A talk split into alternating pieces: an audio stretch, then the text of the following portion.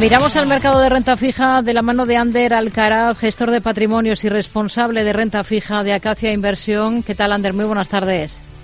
Muy buenas, ¿qué tal? Buenas tardes, Rocío. Hoy no tenemos esa referencia del principal mercado del mundo, de Estados Unidos. Está cerrado eh, Wall Street por el Día de los Presidentes, tampoco opera el mercado de bonos.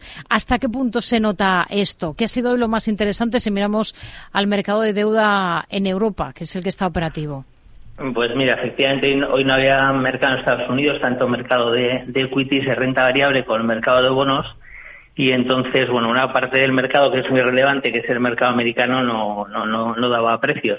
Lo que sí hemos visto hoy en, en Europa es que se ha trasladado un poco lo que pasó el viernes en, en Estados Unidos, que, que, bueno, hubo datos de, de inflación a lo largo de la semana y luego el viernes hubo un dato de precios de producción que sorprendió ligeramente al alza y hizo que todos los bonos de gobierno, tanto en los plazos cortos como en, el largo plazo, tanto en el dos años como en el diez años, hubo un repunte bastante relevante de las de las tires en, los, los bonos americanos y esto ha acabado trasladándose hoy al, al, mercado de deuda europeo donde también hemos visto ¿no? que hay, ha habido un recorte un, un recorte en más en los largos plazos mientras que en los cortos hemos visto que, la curva ha repuntado bastante, bastante fuerte.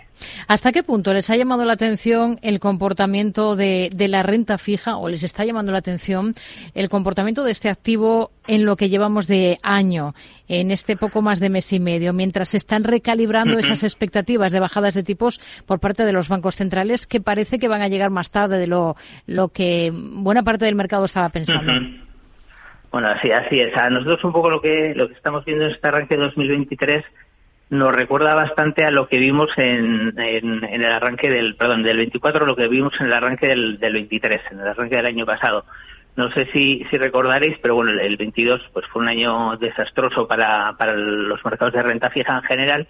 El 23 se hablaba de que iba a ser ya un, un buen año para, para la renta fija y lo que vimos eh, toda la primera parte del año es que lo que empezó a tirar muy fuerte fueron los activos de más riesgo, sobre todo fundamentalmente el high yield, sobre todo el americano, pero también el, europeo y, los mercados emergentes, frente a los bonos de mayor calidad crediticia, que eran, pues eso, básicamente el grado de inversión y los bonos de gobierno, que, que prácticamente durante toda la primera parte del 23 estuvieron cayendo o muy planos y hubo que esperar a la última parte del año para que empezasen a recuperar, ¿no?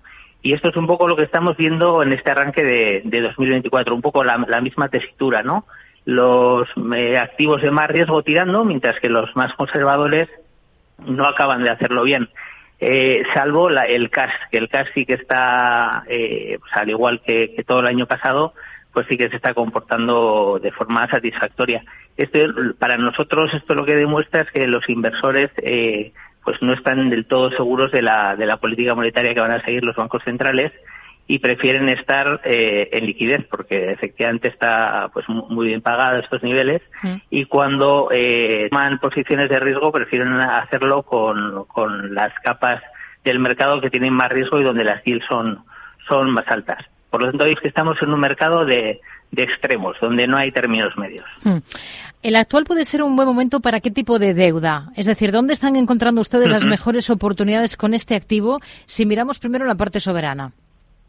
Vale, pues mira, en, la parte soberana, digamos que tenemos em, eh, la oportunidad la vemos en las dos partes de, la curva, ¿no? En la, parte en la parte corta, lo que estamos viendo es que hay una oportunidad muy clara en Europa. ¿Por qué? Pues porque los tipos aquí eh, pagan rentabilidades que para nosotros son, son muy atractivas. Mientras que nos vamos a, duraciones un poco, un poco más largas, eh, vemos que los bonos no pagan eh, ni siquiera lo que es la inflación. En cambio, en Estados Unidos sí que vemos que hay una oportunidad muy clara en los tipos más a largo plazo, sobre todo el 20 años americano, que nos paga ya tires por encima del 4,5%. Y luego en la parte ya, lo que no sería de países occidentales, en la parte de gobierno nos gusta la, la parte de la renta fija china en, en yuanes, eh, básicamente por el castigo que ha sufrido el último año y porque pensamos que puede ser un activo que en un entorno de volatilidad puede hacerlo bien. Hmm. Bueno, em, ahora mismo hay muchas dudas con respecto a China. ¿Es justo el momento en el que habría que aprovechar para invertir en, el país? Ustedes, al menos en renta fija en yuanes, eh, piensan que sí, ¿no? Pues que el momento es ahora. El momento es ahora porque el yuan se ha depreciado de una forma muy agresiva contra el euro y contra el dólar. Históricamente, el rango en el que se ha movido la, la divisa, el euro contra el yuan, está en, pensamos que en un momento, en un momento atractivo y por otro lado tenemos a China, que es un país que no hay que olvidar, que es un país que tiene mucha calidad crediticia, que tiene superávit y que no ha hecho tropelías eh, de política monetaria, así como lo hemos hecho en Europa y en Estados Unidos hmm. la última década, ¿no? Entonces, para nosotros es una oportunidad bastante clara. Además, son bonos que pagan eh, cupones eh, por encima del 4%, en el cual, digamos que aquí el riesgo que tenemos es que haya bajadas de tipos, con lo cual, si tenemos cierta duración y tenemos bonos en cartera, la parte de, los tipos nos podría venir a favor. Hmm. En la parte de, deuda corporativa, ¿qué ven más interesante ahora?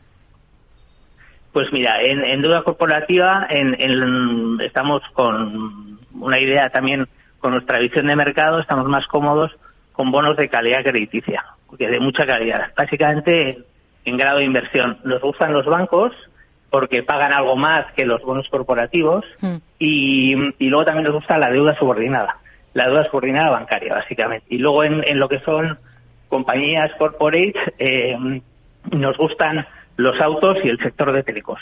Pues con ello nos quedamos. Ander Alcaraz, gestor de patrimonios y responsable de renta fija de Acacia Inversión. Gracias. Buenas tardes. Muy bien. Gracias a vosotros. Hasta luego.